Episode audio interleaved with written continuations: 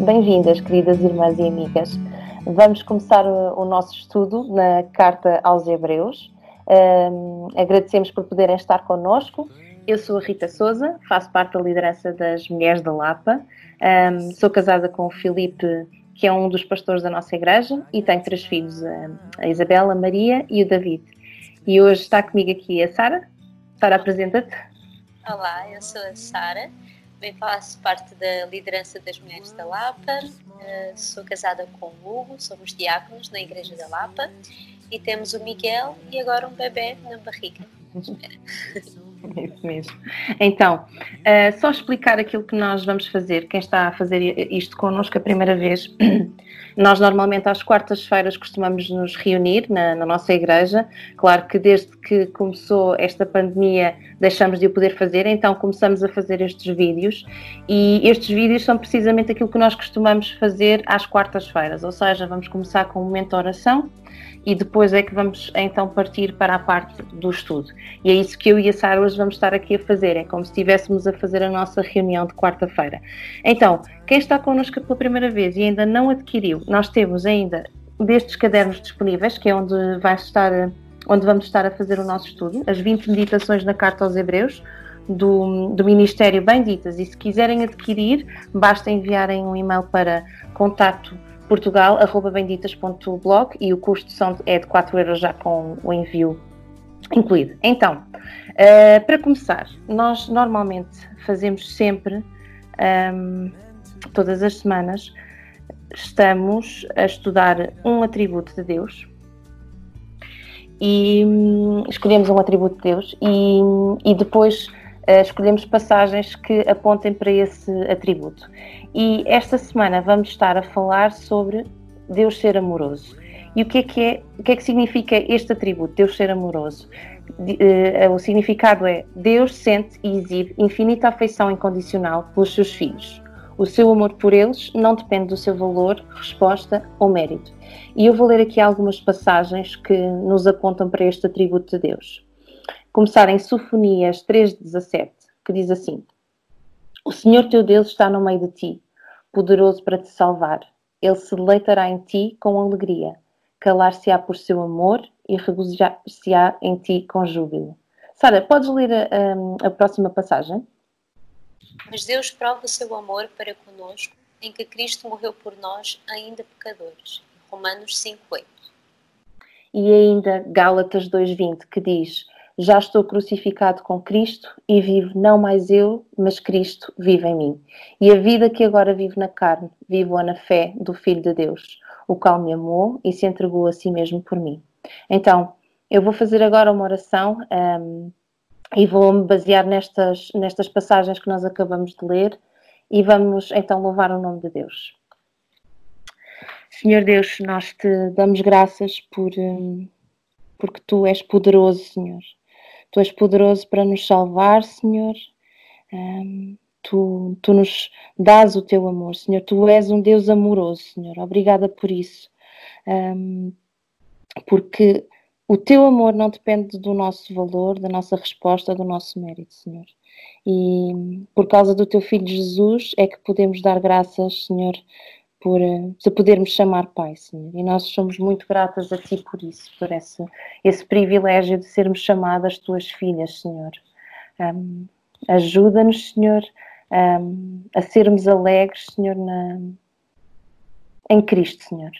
Ajuda-nos a, a buscarmos essa alegria, Senhor, apenas em Cristo, Senhor. Em mais nada, Senhor. E ser connosco durante aquilo que vamos fazer agora aqui, Senhor, eu e a Sara, que tu possas abençoar esta conversa, Senhor, acima de tudo, aquilo que te queremos pedir, Senhor, é que tu sejas louvado, Senhor, saias glorificado de tudo aquilo que nós vamos estar aqui a falar agora, Senhor. É isto o nosso desejo e te pedimos isto em nome de Jesus.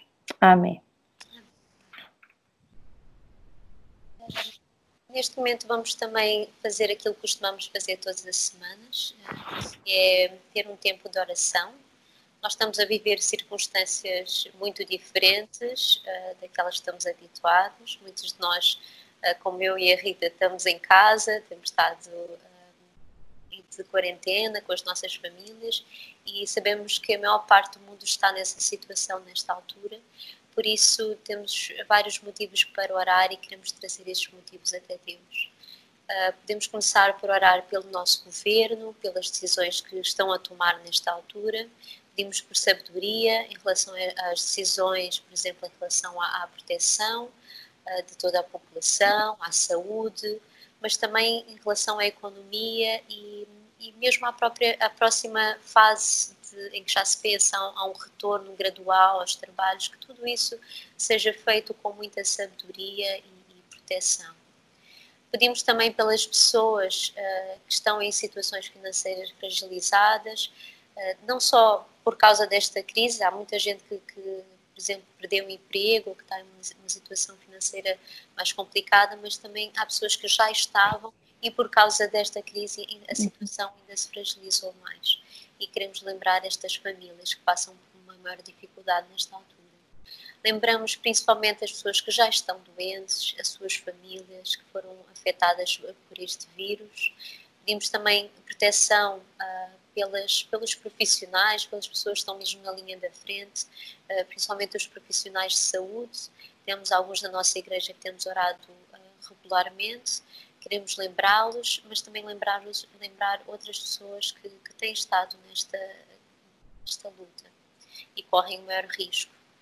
E, e, ainda não esquecer dos nossos amigos, dos nossos familiares que, não conhecendo Jesus, uh, possam ter uma oportunidade nesta fase mais difícil de, de, chegar até o Evangelho e que nós próprios possamos ter mais ousadia e, e que Deus eh, nos dê mesmo, nos ajude a, ter um bom, a, ter, a dar um bom testemunho nesta altura.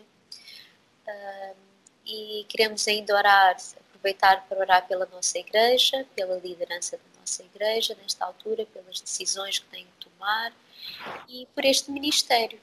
Uh, estamos a começar este novo estudo e pedimos para que seja Deus a abençoar, abençoar a vida de quem ouve uh, e, e, pela forma como Ele próprio quer tocar a, a, cada uma das vidas, cada uma das pessoas que estão a ouvir-nos através desses vídeos.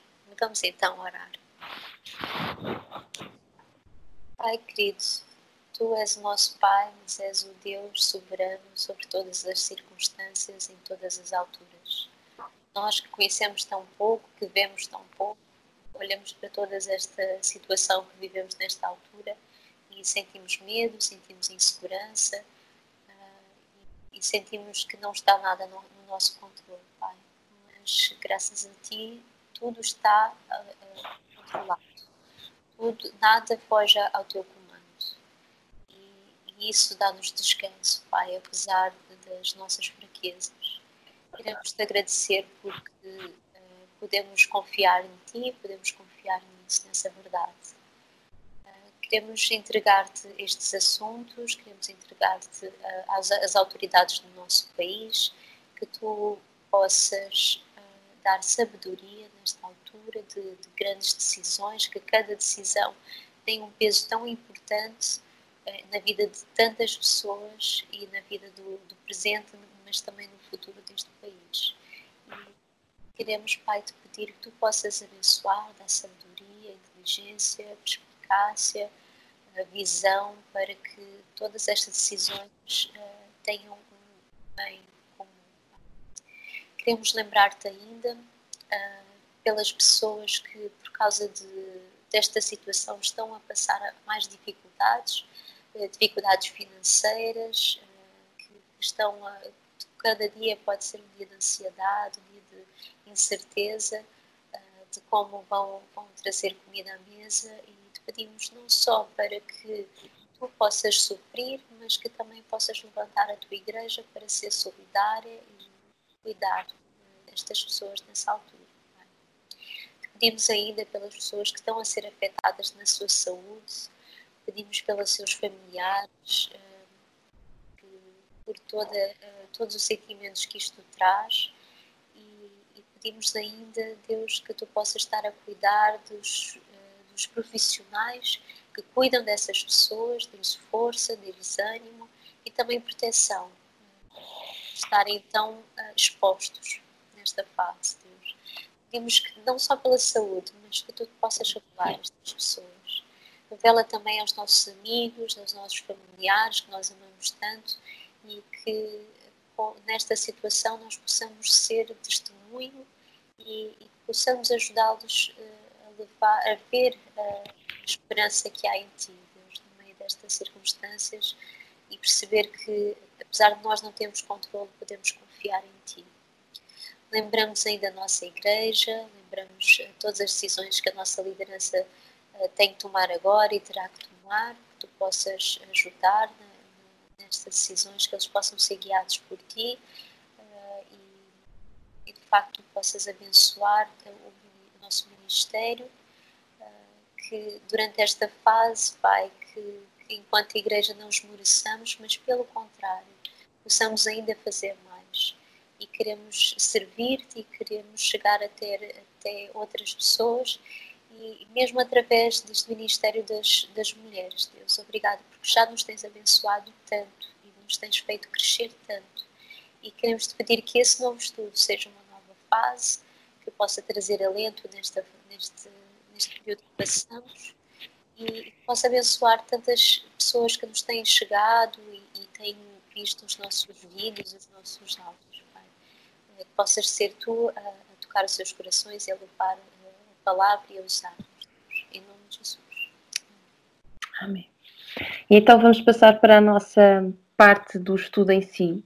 Uh, queria só acrescentar que não disse ao início se quiserem receber estas perguntas que nós vamos estar hoje um, aqui a, a, fazer, estão disponíveis também no, nos nossos vídeos no YouTube. Aliás, a seguir um, a este vídeo, quando nós terminarmos, vão aparecer as perguntas da, da, próxima semana. Mas se quiserem receber os nossos e-mails, a nossa, a nossa newsletter, com mais algumas informações, podem fazê-lo. Basta um, enviarem um e-mail para mulheresdalapa.gmail.com e, e, poderão receber mais informações acerca quer do estudo, um, como das perguntas também, se quiserem receber, e do nosso Ministério. Então, vamos começar, Sara? Vamos lá. então, nós vamos fazer o seguinte. Aqui dizia, a sugestão é, antes de nós respondermos às perguntas, começar por ler a passagem a meditação sugerida. Nós não vamos fazer isso aqui, mas uh, encorajamos todas a fazerem isso em casa, porque também de outra forma não conseguiriam responder àquilo que era que é pedido. Mas, Sara, o que é que se destacou mais para ti esta, nesta passagem? Olha, nesta passagem, neste capítulo, né, neste primeiro capítulo, hum, percebemos que a forma como estes cristãos, percebemos também que são de origem hebraica, viam os anjos, precisava nitidamente ser corrigida. Não fosse esta argumentação do autor uh, tão focada em colocar isso em ordem. Né? Ele gasta uhum. mesmo todo um capítulo para esclarecer isso. E confesso que a primeira vez que, que li este capítulo e a argumentação do autor, e ainda, que é tão rica, não é? vai a ter a, a imensos textos do Velho Testamento, principalmente a Salmos, alguns textos de Samuel, um, e, e, explica como Jesus é louvado pelos anjos, como ele é Deus, como ele é criador de todas as coisas, como ele está sentado à direita do Pai e ele é chamado de seu filho. Uhum. E eu li isto tudo e pensei, sim, ok, sei isto. Não, ou seja, não foi assim, ah, não há aqui nada, uma grande revelação. Mas depois, ao pensar e a, e, a, e a, meditar um pouco mais sobre esta passagem, eu pensei, ok, estes, próprios, estes cristãos também não estavam a ouvir isto pela primeira vez. E eles também saberiam todo, todo este contexto. Então, um, o, o, problema, ou seja, a necessidade de eles estarem a ouvir isto, não tinha a ver com o que eles já sabiam, mas tinha a ver com o coração deles. E então, uh, da mesma forma como eles estavam a receber esta carta, eu tive que centrar-me, colocar-me no lugar deles uhum. e perceber que um, eu também tenho questões para me fazer quando ouço este texto. Como, por exemplo, será que eu vivo e eu mostro este amor para Jesus? Uhum. Uh, será que eu o glorifico? Eu vivo glorificando enquanto Deus na minha vida? Será que eu amo a supremacia de Jesus sobre todas as coisas? Onde é, que, onde é que está no fundo o meu coração uh, quando falamos de Jesus e, e Jesus ser Deus e Filho de Deus? E então foi isto o que mais me tocou nesta semana, foi perceber que eu preciso também ser relembrado constantemente do papel de Jesus na minha vida e reavaliar a minha adoração a Ele. Uhum, sem dúvida. Um, bom, indo a ti agora, uhum. segunda pergunta. Uh, esta carta, uh, tal como Ana Ruth refere, vai direto ao assunto principal que é Jesus, estávamos a falar. Ao longo de toda a passagem, também da meditação, são-nos reveladas características da natureza de Cristo e também da, natureza dos anjos. Então, uh, temos aqui um quadro abaixo uhum. um, e vamos registar as características de Jesus e dos anjos e escrever à frente a referência das passagens onde elas se encontram. Como é que okay. Preencher este quadro? Então, uh, vou começar, se calhar, para Jesus uh, e vou dizer as referências uh, daquilo que fui encontrando. Então, primeiro, Jesus é descrito como herdeiro de tudo, em Hebreus 1, 2. Depois, como criador de tudo, em que, que está no 1, 2 e também um pouco no versículo 10. Um, depois, superior aos anjos, está em Hebreus 1, 4. Ele é Deus, em Hebreus 1, 8 a 9. 100% homem, em Hebreus 1 a 6. Um, eterno e imutável, em Hebreus 1 a 12. Um com o Pai, em Hebreus 3, 1, 3, desculpem. É, sustentador do mundo, também em, no, em Hebreus 1, 3 digno da duração, no versículo 6 do, do capítulo 1, e justo, no, capi, no versículo 9 do capítulo 1. Uh, encontramos todas estas características de Jesus a serem descritas só neste primeiro capítulo, uma série de, de, de características, e depois um, ehm, aquilo que encontrei dos anjos. E, e, se tiveres mais alguma coisa, por favor, uh, uh, adiciona, Sara. Mas foi que em Hebreus 1,6 eles adoram ao Filho, ou seja, adoram a Jesus, um, e em Hebreus 1,14 são ministros enviados para servir a favor dos, do, dos que herdam a salvação. Isto foi, o que eu, isto foi o que eu encontrei acerca de, da distinção entre a natureza dos anjos e a natureza de Cristo. Acho que está bastante completo. aqui tudo. Um, então, e tendo em conta, registaste este quadro, o que é que ficou, ficou claro para ti um, porque é que o autor sentiu a necessidade de explicar, primeiramente, a natureza de Cristo e de quem ele realmente é? Olha, eh, para respondermos esta, esta pergunta, é preciso nós percebermos um pouco o contexto dos hebreus. Eles vinham de uma cultura judaica, depois nós vemos isso um bocadinho a ser falado na meditação do dia 2, não é? A autora também fala disso. Eles vinham de uma cultura judaica que era extremamente religiosa e no passado os anjos eram vistos como mensageiros que traziam a mensagem de Deus. Então, os anjos eram seres espirituais e por isso, para o povo, eram aquilo que estava mais próximo de Deus. E por este motivo, estavam a colocar erradamente os anjos no mesmo lugar de Jesus, para serem adorados. E quando o autor afirma que Jesus é superior aos anjos, ele afirma que Jesus é o próprio Deus. Jesus é a própria mensagem. É por estes motivos que o autor sente esta necessidade de escrever a natureza de Jesus e de mostrar que Jesus é Deus, Criador de tudo, e que ele é superior aos anjos. Isto foi o que eu coloquei nesta pergunta. E agora, Sara, para ti, nós conseguimos perceber que os hebreus estavam a colocar a adoração aos anjos acima da, da adoração ao Senhor Jesus. Tal como os hebreus há dois mil anos, também nós em 2020 temos ídolos que se colocam à frente da nossa adoração a Deus. Talvez quando pensas em ídolos a tendência seja associá-los a coisas menos boas, mas muitas vezes os nossos maiores ídolos surgem de facto de coisas boas. É fácil para ti identificar esses ídolos? Consegues perceber como ou em que circunstâncias é que estes ídolos estão a desviar a tua verdadeira adoração? Olha, eu acho que da mesma forma como acontecia uh, com estes cristãos hebreus, em que os anjos era algo bom que vinha de Deus, uh, inclusive a Ana Ruth refere que uh, para judeus os anjos ocupavam um lugar muito especial porque eles eram a própria demonstração de, da presença de Deus, uhum. ou seja, é uma coisa boa,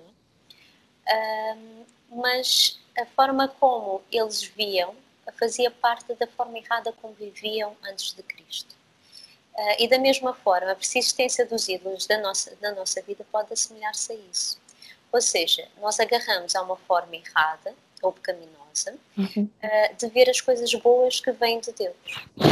E, e, essa ideia, ver as coisas, ver, ver os ídolos dessa forma, um, ajuda-me a desmascarar melhor os, os, ídolos da minha própria vida.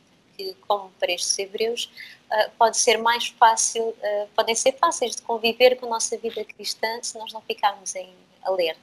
Uhum. E vamos perceber também que isto é um aviso, é uma coisa que está, que, uh, que ao longo da carta, percebemos que isto é um, é um dos sintomas do facto destes cristãos não prepararem com diligência o seu crescimento espiritual. Uh, e este é um tema central nesta carta. Uhum. O que deve servir também, mais uma vez, para, uh, como alerta para nós hoje. Então, na minha vida em particular, os, os ídolos surgem a partir da segurança. Uh, lá está, que as coisas boas que eu tenho na minha vida me podem dar no lugar de Deus. Uhum. Seja segurança financeira, seja sentimental, seja familiar. Eu sou, como, como creio que é o, é o C.S. Lewis que diz, eu tenho um coração que é uma fábrica de ídolos não sei se é o caso de, de quem nos ouve ou do teu também. de facto, um, consigo criar ídolos em muitas áreas da minha vida. Uh, e, e, por exemplo, um exemplo disso, eu lembro-me que no início do, do, meu casamento com o Hugo, uh, de ter começar todas as manhãs, quando eu acordava, a entregar o meu casamento, a entregar o meu marido a Deus e lembrar que ele era dele e não era meu. Uhum. E então, uh, creio que o primeiro sinal de que essas coisas boas estão a tornar-se maiores e a roubar a minha verdadeira adoração é quando eu sinto então mais segurança nelas do que em. E isso, dependendo das circunstâncias, pode ver-se, por exemplo, através de, da alegria que elas me dão, uhum. uh, por moldar mais as minhas decisões, ou, por exemplo, por ter mais importância até no meu dia a dia do que de Deus. E por isso, para mim, a altura que, que vivemos agora, com esta crise, até tem sido uh, interessante porque tem sido uma revelação ainda mais profunda de algumas coisas uh, para mim e de como eu preciso ainda mais de uma dependência de Jesus. Uhum. Sara, e o que é que nós podemos fazer para conseguirmos focar a nossa adoração em Deus somente e não nos distrairmos com outros ídolos e como é que o facto de Jesus ser o único caminho para podermos ser perdoadas e sermos declaradas filhas de Deus nos ajuda a lutar contra os ídolos da nossa vida? Olha, eu acho que em primeiro lugar a própria argumentação que o autor usa uh, pode nos ajudar bastante, ou seja, procurar que seja a própria palavra a reavivar o nosso amor por quem Jesus é, por aquilo que ele fez por nós, pela alegria de vivermos resgatadas e sermos seus, seus filhos. Uh, mas também, como eu estava a dizer há bocado, ao longo da carta de Hebreus, o autor vai responder a, a isso, falando do, da, da, importância, por exemplo, da disciplina, uh, por exemplo, no, no capítulo 12, versículo 11, de nos apoiarmos uns aos outros, no capítulo 10, versículo 24, e ainda no 5, 14, que devemos ser como adultos na nossa fé. E ele diz mesmo que, por experiência, uh, já chegamos ao ponto de distinguir o bem do mal. Uhum. Uh, e vou usar aqui um pouco as palavras do John Piper que ajudaram muito a, a, perceber também este ponto. Que há duas alternativas para nós, enquanto cristãos. Uma é aumentar a nossa maturidade em conhecimento, fé e santidade, uhum. e a outra é lentamente cairmos na indiferença e, e aridez, e eventualmente na destruição. Uhum. E um dos grandes erros desta igreja de Hebreus foi pensar que há um ponto intermédio em que, pod em que poderiam continuar como cristãos sem se esforçarem para continuar em frente e sem recuarem. A questão é que esse lugar não existe. Ou perseveramos até a nossa herança, ou então uh, recuamos em direção à destruição. Uhum. Ou seja, no fundo, o que, o que o pastor John Piper está a dizer é que não há aqui um meio termo não podemos ser mortos. Uhum. E, e, podemos dizer que se não estamos a buscar crescer na nossa fé diariamente, esse é o terreno perfeito para que os ídolos tomem lugar na nossa vida. Sem dúvida. Olha, sabes um livro que me ajudou e vou passar a publicidade. Nós, nós agora nas reuniões, os nossos pastores têm feito publicidade a alguns livros. Um, e eu tenho aqui um livro que me ajudou muito a perceber esta questão dos falsos deuses e e, e a, a, desmontar um bocadinho esse conceito. E então é aqui este que tenho aqui, que é do Timothy Keller, é, chama-se mesmo Falsos Deuses, e se quiserem, uh, aproveitem para, para ler, neste, nestes tempos que temos mais tempo para ler, um, foi muito bom para me ajudar a, a, perceber um bocadinho mais esta, esta questão dos ídolos da nossa vida e daquilo que tu acabaste de falar, Sara. Sem dúvida, para mim também foi um, um, livro que mudou um pouco a minha perspectiva sobre essa questão. Uhum. Uh, vamos então passar para o segundo dia? Vamos, vamos a isso. ok. Então faço a mesma pergunta, ou seja, o, o segundo dia é, é, vamos para o segundo capítulo, uh, Hebreus de 2, de 1 a 8, uhum. e faço então a primeira uh, pergunta, uh, que é o que se destacou para ti nesta passagem. Então, para mim foi este primeiro aviso que o autor deixa aos hebreus, de não serem negligentes com a tão grande salvação. Tu já falaste um bocadinho também sobre isso.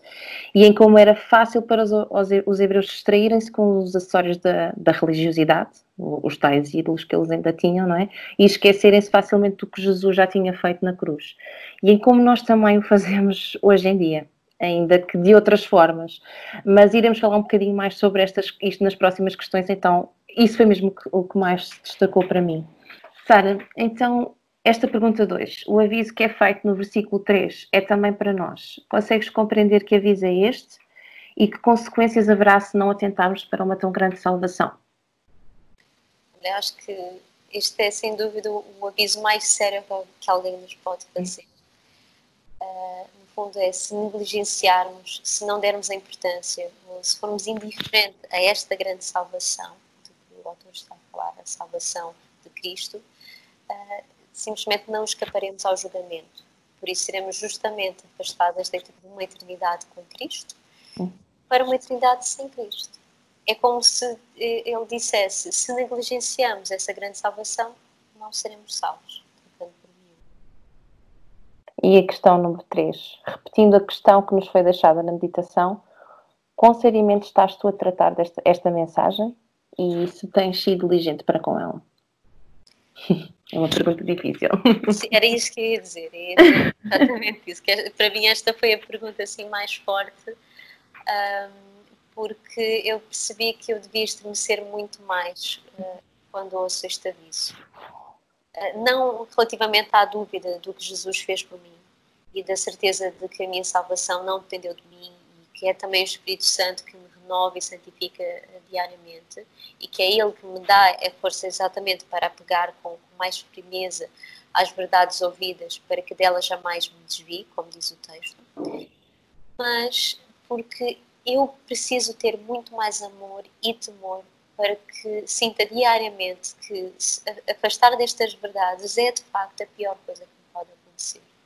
E para que isso possa se tornar muito menor, desculpa, para que isso se possa tornar muito maior um, do que todas as outras coisas na minha vida. Ou seja, quando. E a verdade é que, imagina, numa circunstância como estamos a viver, é fácil olharmos para tudo isto e achar que isto é muito maior. Mas a verdade é que esta é a questão uh, principal. É se a nossa vida está realmente apegada e enraizada em então isto leva-me a reconhecer que sim, que devo ser muito mais diligente e muito mais séria em aproximar-me de Jesus através da palavra e da oração e diariamente. Uh, pronto, passar para ti, uhum. a pergunta 4. Então, para além do, do, aviso que é feito para estarmos atentos e sermos diligentes com, com a mensagem da salvação, é-nos deixado um segundo aviso que o perigo de vivermos uma vida aparentemente piedosa, ou seja, quando vivemos uma vida em que aparentemente somos fiéis a Deus, sabemos que não é aquilo que fazemos que nos salva, mas sim aquilo que Jesus fez por nós. Forma tens vivido esta verdade, Rita? E para ti, Jesus é tudo e é Ele a única garantia da salvação e comunhão com Deus? Ou será que tens vivido a achar que se cumprires todas as regras irás alcançar a favor uh, esta também era um bocadinho difícil, não é? então, um, olha, é interessante que esta, esta questão das regras e do, do amor de Deus um, apareceu muito bem explicada num devocional que eu, que eu estava a fazer com os miúdos esta semana. E tenho mais um livro para recomendar, que é este aqui, o Thoughts to Make Your Heart Sing, que eu tenho estado a fazer, foi-me emprestado pela Ana Ruth. Um, é da Sally Lloyd Jones e é muito, muito bom. Um, E eu vou usar uh, as palavras que são usadas neste livro para explicar um bocadinho esta questão das regras e do amor de Deus. Então, diz assim: As regras de Deus são uma oferta que Ele nos dá para que nos ajudem a sermos aquilo que realmente somos. Mas Deus não quer que penses que, pelo facto de cumprir as regras, isso faz com que Ele te ame. Ele quer que descanses no testemunho de Jesus, não no teu, porque Jesus já cumpriu todas essas regras. Tu deves obedecer a Deus não para que Ele te ame, porque Ele já te ama. Ele não poderia amar-te mais do que já te ama. Deves obedecer a Deus porque o amas, isso sim. Devemos amar as regras que Deus nos dá, porque essas regras nos mostram como Deus é e ensinam a amá-lo. E ao ler isto de uma forma tão simples e tão clara, explicadas às nossas crianças, considerem como eu, por vezes, deixo que esta verdade, que Jesus já fez tudo por nós, seja abafada um, com aquilo que eu faço e com o valor um, que acho que isso pode ter perante Deus. Então, Deus não me vai amar mais porque uh, eu cumpri todas as regras ou por causa daquilo que eu faço, porque se fosse pelo meu, pelo meu mérito, eu continuava condenada porque eu falho imensas vezes e continuo a falhar. E falo por mim. Um, creio que para quem está na igreja e para quem está a servir mais, mais à frente, esta pode ser uma grande tentação, esta questão de, de cumprirmos as regras todas. Uh, então aí uh, vamos alcançar a favor. Eu gostava de, de poder dizer que tenho vivido isto de uma forma plena, mas não seria verdade. A verdade é que ainda luto muitas vezes com com o meu pecado de autossuficiência e, e isso, é, isso, é, isso é a verdade. Mas Deus tem sido tão, tão misericordioso comigo que de cada vez que eu sou recordada da minha dependência, Ele aponta sempre para o descanso no testemunho de Jesus e que pela Sua graça eu sou salva e mostra-me que as regras estão cá para serem usadas de forma correta, que é ensinar a amá-lo, tal como dizia uh, aquele pequeno texto, tão bem, explica, tão bem explicado e tão, de uma forma tão clara. Amém. Bem, uh, uh, aqui a última sugestão do exercício é uma oração. Uh, Sara, queres ler só o que é que o que é que era a oração e depois se calhar eu termino com a oração e convido toda a gente a terminarmos desta forma a nossa semana, enquanto eu leio a oração que escrevi.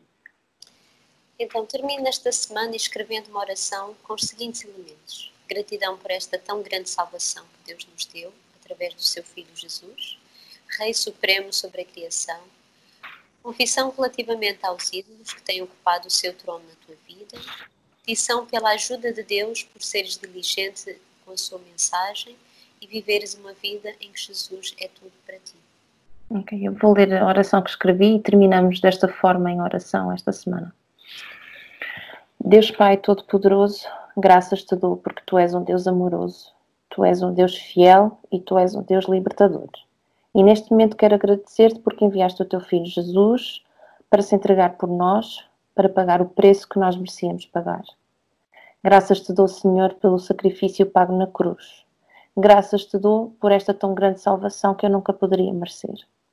Peço-te perdão, Senhor, por cada vez que coloquei outras coisas no lugar da tua adoração. Perdoa-me quando cedo à tentação de deixar essas coisas ocuparem o teu trono e tomarem o controle da minha vida. Ó oh Deus, tem misericórdia de mim e ajuda-me a ser diligente, a ser verdadeira, a ser piedosa, a ser fiel à tua mensagem. Ó oh Deus, tem misericórdia de mim e ajuda-me a viver uma vida firmada na alegria de Cristo. E que a alegria em Cristo não dependa das circunstâncias em que estou, daquilo que estou a sentir ou daquilo que estou a viver que a minha vida possa ser um reflexo de que Jesus é tudo para mim. E é no nome do teu Filho amado, Jesus Cristo, que te agradeço e peço estas coisas. Amém. Desejamos a todas uma boa semana. Obrigada por estarem connosco. Obrigada, Sara. Foi bom. e que Deus nos abençoe. Like a bird on a tree. I'm just sitting.